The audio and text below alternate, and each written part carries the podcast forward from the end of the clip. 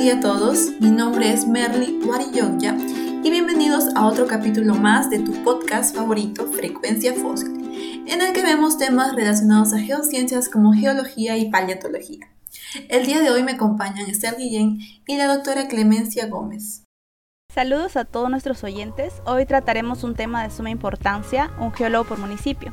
Y para esto contamos con la presencia de la doctora Clemencia Gómez, geóloga de la Universidad de Caldas, Colombia, doctora en paleontología por la Universidad de Alcalá en España y actual docente del Departamento de Geociencias de la Universidad Nacional de Colombia. Actualmente la doctora Clemencia es presidenta administrativa de la Asociación de Geólogos y Geofísicos de Colombia y este año logró convertirse en la primera mujer latinoamericana en recibir el premio como la Educadora de Geociencias Inspiradora 2021, otorgada por la Asociación Americana de Geólogos Petroleros, AAPG. Muchas felicidades por este logro, doctora Clemencia. Un gusto entrevistarla. Muchas gracias y muchas gracias por esta invitación para hablarles de esta iniciativa tan chévere que solucionaría tantos problemas en nuestros países. Exacto. Bueno, para empezar, cuéntenos cómo surgió esta iniciativa y qué actividades han venido realizando para fomentarla. Bueno, pues digamos que eh, como los que escuchan los podcasts, me imagino muchos son de ciencias de la Tierra, saben que en nuestros países pues ese conocimiento no se imparte en los colegios. Entonces la falta de conocimiento geológico en términos generales en toda la población es enorme.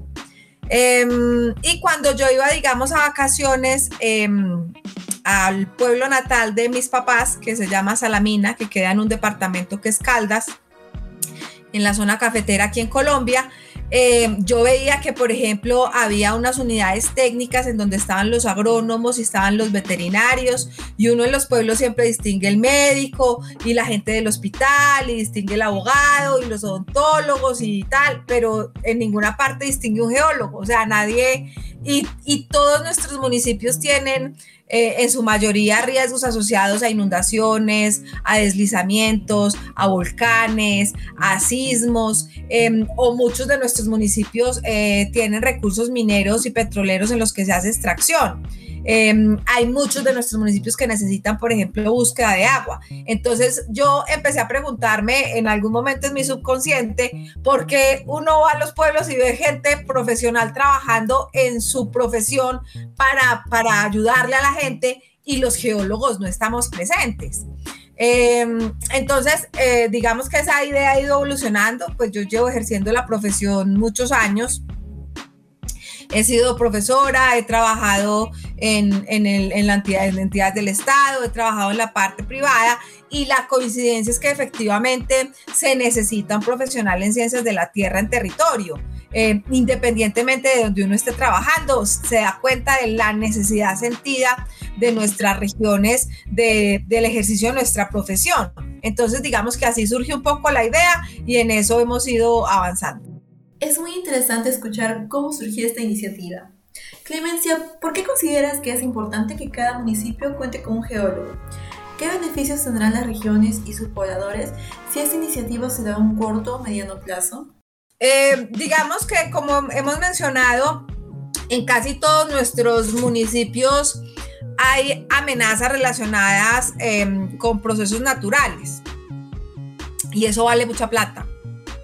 Eh, y ha habido muchas catástrofes anunciadas por profesionales eh, de las ciencias de la Tierra que no fueron escuchadas. Aquí en Colombia, por ejemplo, que es un, no solo lamentablemente es un ejemplo para Colombia, sino para todo Sudamérica, fue la tragedia de Armero, un LAR Em, con 25 mil muertos. Eso estaba enunciado, los profesionales en ciencias de la Tierra en su momento dieron las voces de alerta y lamentablemente em, hay un cortocircuito entre las profesionales en ciencias de la Tierra y quienes toman las decisiones de política pública. Digamos que ahí no hay un lazo de conexión. Entonces, en la cabeza y en la conciencia tenemos esos 25 mil muertos.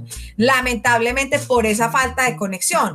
Eh, lo mismo ocurre con los mapas de ordenamiento territorial. Entonces, en Perú y en todo nuestro Latinoamérica, en Colombia, por supuesto, también, hace un par de años empezaron a implementarse los planes de ordenamiento territorial, que pueden tener un nombre diferente, pero más o menos eh, coinciden en lo mismo. Y ese ordenamiento del territorio, lamentablemente, los ingenieros civiles y los arquitectos fueron muy astutos y hace 20 años, digamos, se tomaron esa parte y empezaron a desarrollar fue más o menos normas de urbanismo. Eh, y muchos de esos mapas eh, que se requieren eh, son insumos que tienen que pasar por un geólogo. Digamos, todos los mapas de amenaza, los mapas de riesgo deben ser elaborados por geólogos, porque nosotros somos los que estamos formados para ese tipo de, de temas en particular. Entonces, la falta en conocimiento en territorio, más eh, la falta de lectura de los insumos técnicos que se pueden hacer es lo que deriva en mucho gasto económico y lamentablemente pérdida de vidas. Entonces, la iniciativa tiene de fondo eh, tratar de reducir los costos sociales, económicos y en, vidas eh, de los problemas relacionados con digamos, las geoamenazas. Por otro lado, hay muchas zonas que no tienen agua disponible pues a simple vista y se necesita la exploración de los acuíferos. Y en eso, digamos, los geólogos, los ingenieros geólogos, también pues somos profesionales capacitados. Eh, como les menciono, en los municipios en donde hay extracción de recursos minerales, digamos que hay una gran reticencia en muchas comunidades por el desarrollo de esos proyectos. Y no se comprende muy bien la minería eh, bien hecha, porque no estamos hablando lamentablemente del fenómeno que nos golpea, que es la extracción ilícita de minerales, y que la gente confunde esa extracción ilícita con eh, la minería bien hecha. Y por eso digamos en mucha parte esa reticencia al desarrollo de proyectos mineros, pues porque eh, lamentablemente en nuestros países hemos vivido Em, esa extracción ilícita por muchísimos años, que no cumple normas ambientales, que no tiene eh, legislación o que no tiene o no es amparado por una por una por un contrato minero eh, independientemente de cómo se llame. Entonces em, tenemos un gran problema en el desarrollo de los proyectos mineros y el común de la gente utiliza las cosas, pero no tiene claro de dónde vienen las cosas. Entonces, em, todos queremos usar algo, pero no sabemos que todo eso es gracias a que en algún momento un geólogo, un ingeniero geólogo que estuvo en una mina haciendo la extracción de un recurso, que es el que permite que tengamos todo lo que hay alrededor. Em, en ese orden de ideas, em, se necesita eh, romper esa falta de conocimiento en territorio y contribuir en el desarrollo del territorio, porque llevamos muchos años haciendo las cosas desde el nivel central. Y claramente, pues un ejemplo eh, de que no funciona es en lo que vivimos en el día a día.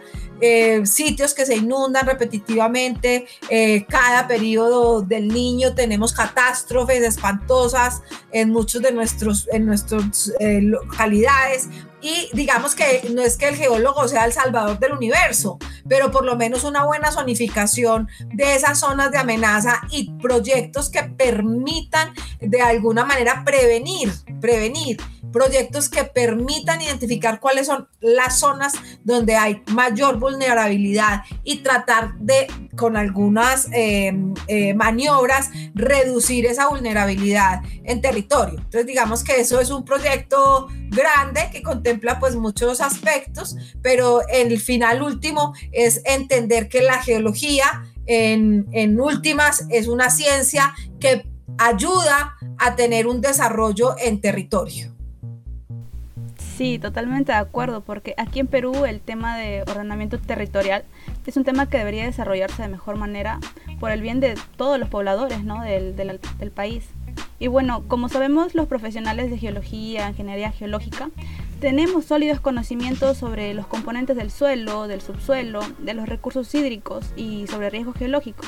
Entonces, un poco para los que no conocen mucho sobre la geología, ¿qué funciones o actividades realizarían los geólogos en los municipios? Pues bien, eso depende del tipo de municipio y de sus particularidades. Pero efectivamente, los ejes central de desarrollo serían eh, el ordenamiento del territorio, no es que el geólogo sea el profesional único para hacer el ordenamiento territorial. Como sabemos esto, el ordenamiento del territorio es transdisciplinar y multidisciplinar, pero por lo menos cuando lleguen esos proyectos con los insumos del ordenamiento del territorio va a haber alguien que sepa interpretar esos mapas y sepa de alguna manera hacer una veeduría a esa información porque claramente esos mapas están llegando de cualquier manera a los municipios elaborados por profesionales que en muchos casos no son idóneos y por eso redundan en los problemas que tenemos en muchos casos. Entonces, digamos que no es que el geólogo vaya a hacer el ordenamiento territorial, sino que va a contribuir a esa veeduría de esos documentos y esos insumos que se entregan para darle viabilidad técnica a ese producto. En otro sentido, habrá municipios, como hemos mencionado, que tienen problemas de agua. Entonces, no es que el geólogo se vaya a ir a buscar el agua, sino que va a empezar a formular los proyectos para hacer la exploración de ese recurso. Em, en, temas de, amenaza y riesgo, pues él, tendrá un papel preponderante y muy importante para ayudarle a la comunidad eh, a identificar esos riesgos y hacer un proceso de, de, comunicación de cómo mitigar esos riesgos. Digamos que ahí me parece, desde mi punto de vista, la parte más importante que tiene que desarrollar un geólogo. Y por supuesto, eh, la difusión del conocimiento, o sea, esa transmisión del conocimiento de las ciencias de la Tierra en todas las instancias, porque eh, no solo es para los niños del colegio, no solo es para, para, para los entes municipales, o sea, digamos que esta cultura geológica debería permear en el territorio, pues porque efectivamente, como sabemos, eh, muchos de nuestros territorios requieren ese conocimiento para disminuir la vulnerabilidad muchos aspectos que, que, son necesarios. Em, aquí en Colombia hemos avanzado en la formulación de un proyecto de ley. Eh, lamentablemente no hemos tenido el eco que uno pues pensaría que es un proyecto que debería ser muy fácil de vender, em, eh, pero pues la plata no, no está destinada a otras cosas que desde el punto de vista de uno pues podrán ser menos importantes, pero eh, digamos que estamos en la socialización del documento del proyecto de ley que nos ayudó un legislativo. Digamos que lo que hicimos fue mandar un, un correo, que eso entra como un derecho de petición, eh, diciendo, señores eh, eh, representantes de la Cámara y senadores, es muy importante contar con un geólogo en el municipio. hemos adelantado estos, estas actividades, entonces esto tiene una tesis de pregrado en la Universidad Nacional, esto tiene un, unos videos que los pueden descargar en YouTube en Cuarentena con Geociencias. El video se llama Un geólogo por municipio. Esto tiene eh, artículos en revistas de, difusión nacional e internacional. Esto tiene podcast, tiene em, presentaciones eh, en muchos escenarios, en muchas partes del mundo. Digamos que se han hecho presentaciones en congresos nacionales e internacionales, eh, de manera que la información es muy fácil de, de capturar. Eh, pero lamentablemente em, lo que falta es alguien que se ponga la camiseta y comprenda la importancia que tiene. Nosotros aquí en el país, digamos por norma, hay un, en Colombia eh, existe la ley novena de, del 74, que es la ley que regula el ejercicio de la profesión del geólogo. Eh, y, y con esa ley uno no debería estar dando esta pelea porque ahí está claramente establecido que todos los proyectos que tengan que ver con ciencias de la Tierra deben tener un geólogo, eh, pero lamentablemente no se cumple. Em, y eh, como les digo, pues el, gran problema que hemos tenido para la viabilización del proyecto es de dónde salen los recursos para patrocinar. Eh, en, países que tienen esas necesidades tan sentidas, en países en, los cuales eh, las regalías por sectores mineroenergéticos representan un volumen importante del ingreso eh, de la nación. Entonces uno diría que, que, si, los, si los gobernantes estuvieran conscientes, deberían invertir en efectivamente lo que les está dando plata. Y como hemos mencionado, eh, hay muchos municipios de estos eh, mineros y petroleros que tienen unas grandes falencias desde el punto de vista de ciencias de la tierra y qué mejor manera de redundar en ese territorio que con el conocimiento de un profesional idóneo. Entonces uno diría que, que si entendieran la filosofía de lo que hace el geólogo, la importancia en el territorio, pues no sería tan difícil de vender, pero es bastante duro. Llevamos eh, seis años trabajando en ello este año, desde el año pasado hemos avanzado muchísimo de la mano, como les digo, de, de, la unidad técnica legislativa de un representante a la Cámara en la formulación del proyecto. Hemos tenido reuniones con las entidades del Estado que, que pueden em, participar en el proyecto desde el punto de vista económico. Hemos mandado las cartas, los han analizado jurídico. Digamos, lo último que hicimos es que en el Ministerio de Minas y Energía Está el documento hace como tres meses y ya han habido varias reuniones. Ahí dijeron esto, eh, aquí no hay plata para eso. Entonces estamos tocando otras puertas. Esto es un tema de tocar puertas y tocar puertas hasta que, hasta que se den las cosas. Pero en paralelo, digamos, eh, como ya hay tanto material, lo que se ha hecho es que em, los geólogos eh, han estado vinculándose a algunos municipios. Entonces ya tenemos más o menos 20 geólogos que están trabajando en municipios en el país. Hay solamente uno que está por concurso de la Comisión Nacional del Servicio Civil, que es un puesto de planta público. El resto, digamos que están vinculados eh, directamente con la alcaldía. Pero también hay otros municipios. Que por ley tienen que tener geólogo porque las unidades de riesgo eh, en ciudades con unos números de habitantes superiores, creo que son a 50 mil habitantes, debe haber un geólogo eh, manejando el tema de riesgo. Y en muchos casos, probablemente no es el geólogo, que es lo que ocurre, pero eh, se han estado abriendo esos escenarios tan importantes para, para el geólogo en cada municipio. Sí, efectivamente concordamos con usted, Clemencia, es muy importante. Usted también mencionó la tragedia del Mero, allá en Colombia. Algo parecido ocurrió acá en Perú. La tragedia de Yungay en el 70, donde hubo un aluvión que fue desencadenado por un sismo. A causa de este gran aluvión se perdieron muchísimas vidas. También tenemos el ejemplo de los huaicos, que son recurrentes en épocas del fenómeno del niño, y estos causan el bloqueo de las carreteras y desabastecen de alimentos a nuestra capital Lima.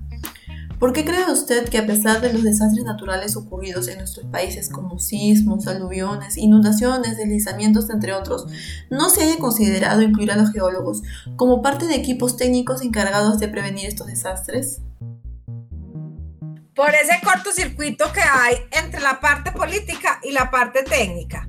Eso es un cortocircuito. O sea, primero porque los geólogos y los ingenieros geólogos en general somos muy poquito políticos. Entonces, a, mí me gusta, no sé, mirar en mi microscopio, yo quiero ir a mi campo, quiero martillar, quiero hacer mi mapa, pero ese tema de política pública es muy importante. Entonces, digamos que no ha habido esa conexión de política pública con el ejercicio de profesional. Por eso nosotros aquí de la mano de una universidad que es la Escuela Superior de Administración Pública, estamos lanzando ya el segundo, la segunda cohorte del diplomado en política pública para, digamos, es, es virtual, se puede hacer gratis. En, la cohorte pasada lo hicieron 250 personas. Este año empieza ahorita el 16 de junio, ya cerraron las inscripciones esta semana. Eso va acompañado de un par de conferencias. Pero tenemos que entender que nosotros los profesionales en las ciencias de la Tierra tenemos que diversificar también nuestra forma de ver el mundo, porque hay que educar a los políticos.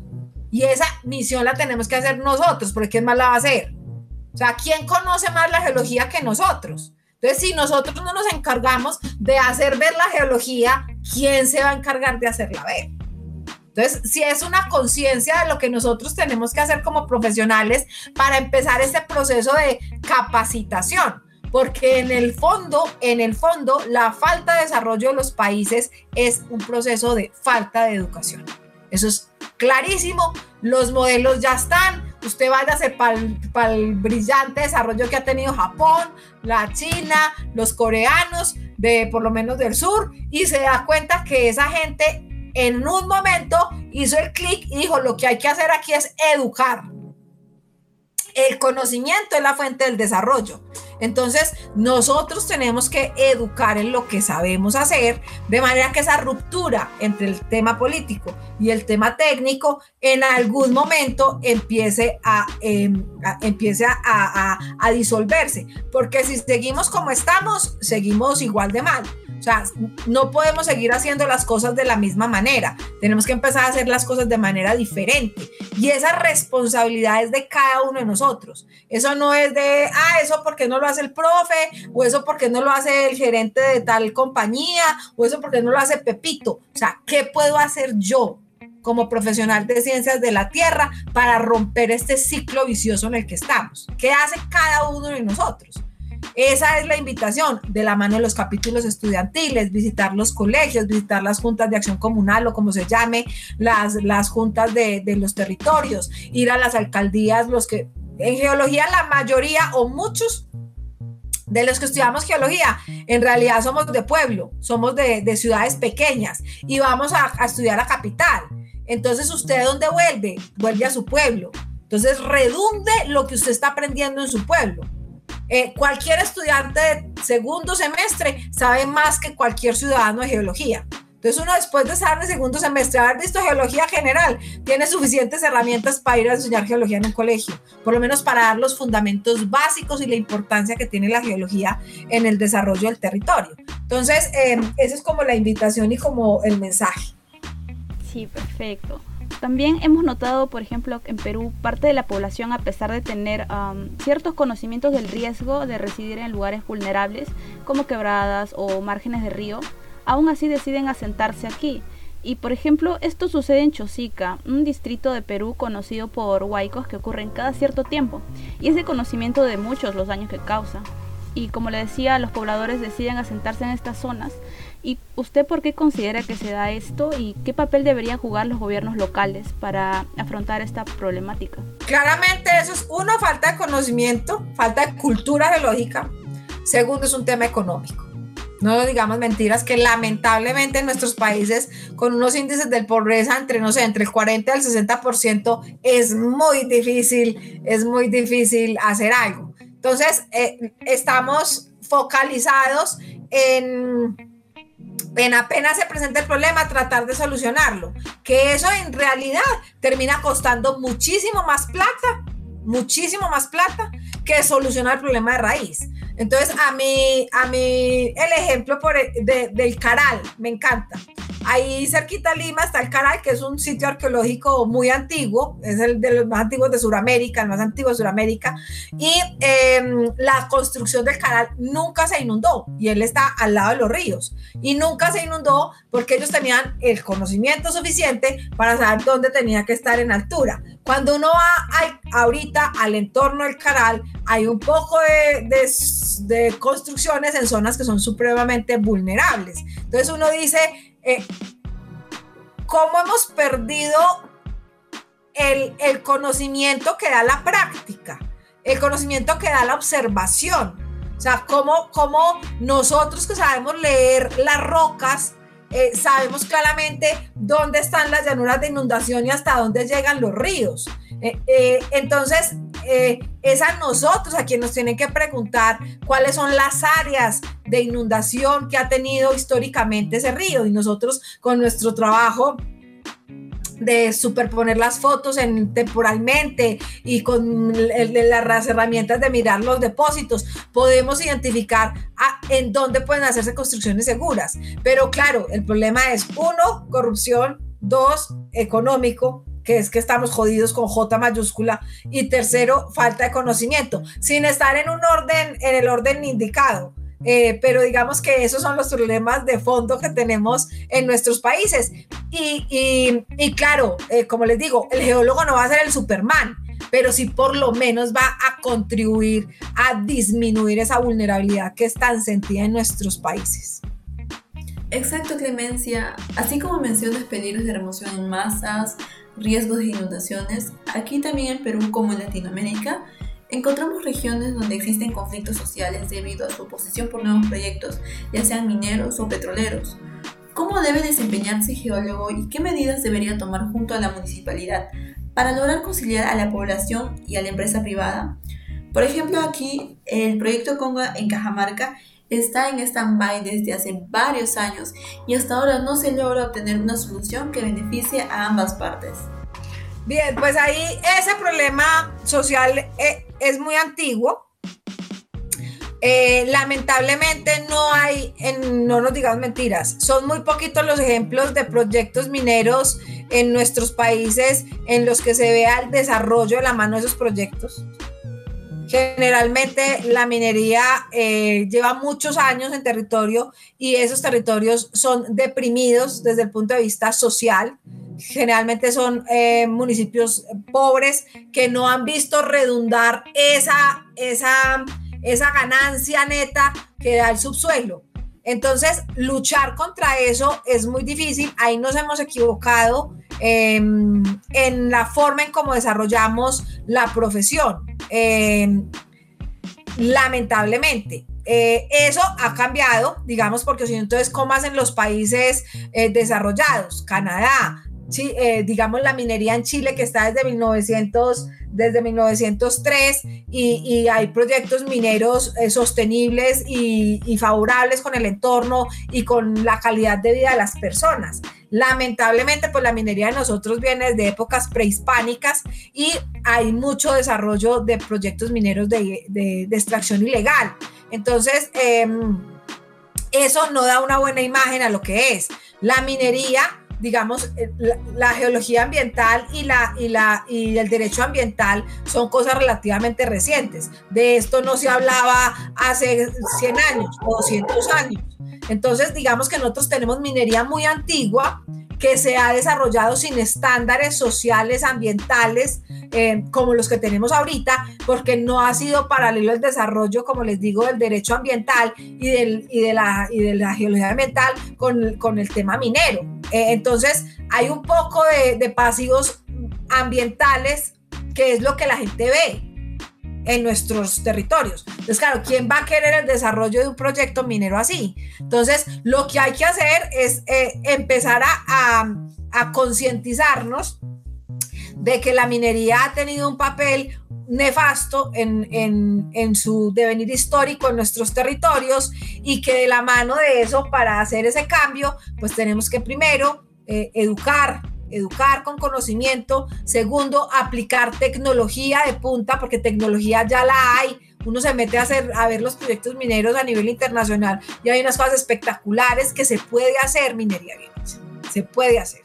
Y digamos que eh, vuelvo a tocar lamentablemente el tema de corrupción en nuestros territorios porque eh, se pagan regalías por esa extracción eh, las empresas dicen, yo ya pagué lo que le tenía que pagar a usted, su government take, eso no es problema mío, usted como, como, como usted, eh, Estado, eh, invierte esos recursos y lamentablemente esas zonas en donde está el desarrollo minero no tiene un desarrollo desde el punto de vista de infraestructura, ni de colegios, ni de nada. Y se roban la plata. No nos digamos mentiras. Entonces ahí el, el, el impacto y el problema social y, es muy grande. Eh, lo que hay que hacer es tratar de participar en proyectos sostenibles de la mano de, del Estado, o sea, que, efectivamente tengamos unos un Estado fuerte em, en normatividad y que, ese, y que esos proyectos mineros redunden en el desarrollo del territorio. Hay ejemplos, em, nosotros aquí en Colombia, antes de de perder, digamos, la, eh, ser un país cafetero eminentemente. Nosotros hace 20 años o, 30 años éramos eminentemente cafeteros y el producto de exportación era el café. Y en las regiones de cafeteras eh, se hacían unos desarrollos sostenibles de infraestructura vial, de, enseñarle a las señoras eh, en las fincas a, tener pozos de pescado, eh, a tener las huertas rurales, los colegios se focalizaban en educar en los temas del café, o sea, digamos que hay modelos que uno puede seguir para hacer ese tipo de desarrollo sostenible, que es lo que le ha faltado, yo creo, un poco a la minería, porque ellos dicen, yo ya pagué, entonces miren a ver ustedes qué hacen. Y entonces últimamente, claro, em, la responsabilidad social y empresarial de las empresas mineras para poder ejecutar los proyectos, eh, les ha tocado trabajar bastante, porque, porque ya la gente no quiere, no quiere, y la gente reticente al desarrollo de los proyectos mineros. Y otro es que hay unos proyectos eh, que son más importantes que otros. ¿Qué minerales en realidad son los que necesitamos? ¿Cómo estamos utilizando esos minerales? ¿Para qué estamos extrayendo esos minerales? Cada uno tendrá que hacer su propia reflexión. Porque claro, necesitamos arcilla para hacer los ladrillos, pero hay otro tipo de recursos minerales que para qué los estamos extrayendo. Para la sociedad que hemos construido. Y de pronto la sociedad que hemos construido tiene un poquito de raya en la cabeza, está un poco tostada, está un poco loca. Porque hay muchos recursos que probablemente no se necesiten sacar, porque para lo que los estamos utilizando no se requieren. Entonces ahí viene un concepto de ética de los recursos de qué estamos extrayendo y para qué lo estamos extrayendo, que es otro, otra conversación profunda que se llama geoética. Sí, bueno, exacto. Se debería fiscalizar estos gobiernos regionales que obtienen los fondos ¿no? de, de los proyectos mineros y también deberían hacer obras por el bien de las comunidades para que éstas pues, estén de acuerdo eh, con impulsar las, los proyectos, no tanto mineros como petroleros. Y bueno, ya para finalizar, como nos ha mencionado, lograr concretar esta iniciativa toma su tiempo. ¿Usted eh, qué nos recomendaría hacer como jóvenes geólogos para promover esta iniciativa aquí en Perú y por dónde considera que deberíamos empezar? Pues digamos que yo participo en un chat eh, de geólogos peruanos que están ahí, ingenieros geólogos de, de todas las regiones. Em, y ellos están, digamos, muy activos, ellos se reúnen cada ocho días, me parece que es los lunes a las ocho de la noche. Entonces, digamos que esta iniciativa ya está rondando por ahí, por, por Perú, eh, en los geólogos grandes. Eh, lo que ustedes podrían hacer es hacer lo que están haciendo los chicos aquí, coger el proyecto, el documento, adaptarlo al Perú y en vez de estar mandando hojas de vida, porque ahora, digamos, en los ciclos económicos bajos no hay trabajo para los profesionales de ciencias de la tierra, entonces en vez de estar mandando una hoja de vida que nadie sabe que usted es ingeniero geólogo y eso para qué sirve, entonces es formular el proyecto para el, para el municipio que usted quiera, eh, adaptado a esa necesidad. Eh, y decirle al alcalde, al secretario de planeación, al de infraestructura, vea, yo soy ingeniero geólogo, usted en su municipio tiene estos problemas y yo puedo contribuir en estas áreas. Y esas áreas en las que hemos hablado, agua, ordenamiento territorial, gestión de ambiental, em, em, temas mineros y petroleros. No todos servimos para todo, pero digamos que esa es una manera de empezar a acercar la geología en territorio. Entonces, digamos que desde mi óptica es eso. Y algunos de esta generación 2030 maravillosa tendrán que formarse en política pública. O sea, tendrán que entender que nos toca sí o sí meternos a esos estados de política para poder tomar decisiones, ascender en las escalas de poder en las organizaciones de manera que sea el criterio técnico el que impere en la toma de decisiones. Entonces, no, no todos, pero sí tiene que formarse un grupo en eso. Concuerdo con usted, Clemencia, debemos de nosotros, los geólogos eh, que recién ingresamos, debemos comprometernos con la política, debemos estar ahí apoyando y dando conocimiento, nuestro conocimiento de la geología, de las geociencias, para que se pueda aportar al desarrollo de las comunidades y del país, ¿no? El país en que nos encontramos cada uno. Muchas gracias por todas estas, estas respuestas. Eh, tendremos en cuenta todas sus recomendaciones, Clemencia, y esperamos que tanto en Colombia como aquí en Perú y en toda Latinoamérica se pueda llevar a cabo esta importante iniciativa. Por el bien de la población, ya que se promovería el desarrollo económico, social y cultural de las regiones y de los países en general aquí en Latinoamérica. Así es, chicas. Ojalá que sí, lo logremos. Sí, ojalá. Muchas gracias. Bueno, esto sería todo por hoy. Agradecemos a nuestra invitada especial, Clemencia, por la valiosa información brindada y esperamos que este capítulo sea de mucho interés para nuestros oyentes. Agradecemos su audiencia y los invitamos a seguirnos y disfrutar de todo nuestro contenido científico. Con nosotros será hasta un nuevo episodio aquí en Frecuencia Fósil.